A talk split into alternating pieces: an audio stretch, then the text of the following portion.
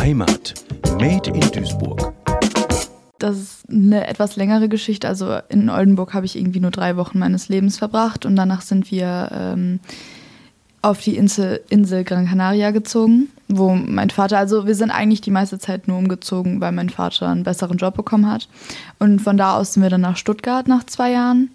Und in Stuttgart haben wir sie sieben oder sechs Jahre gelebt und sind dann nach Duisburg gezogen. Also mittlerweile ist mein Kreis hier, meine Lieben und Freunde, die sind hier und in Stuttgart habe ich auch immer noch viele und es, ich, es ist halt so, dass ich mich wirklich oft so hin und her gerissen fühle. Also es ist einerseits habe ich ein altes und neues Zuhause in Stuttgart, weil ich auch jedes Mal neue Menschen kennenlerne und gleichzeitig habe ich aber hier auch irgendwie Zuhause. Also Heimat ist irgendwie an beiden Orten. Ich glaube, eigentlich ist das ganz wichtig, dass man Heimat ein Stück weit immer mit sich selbst rumträgt. Also dass man sich selbst genug also gut genug ist, um Heimat zu sein und Heimat in sich selbst zu finden, damit man das Ganze nicht immer von seinem Umfeld abhängig machen muss, weil oft ist es sehr schwer, sich irgendwo einzufinden.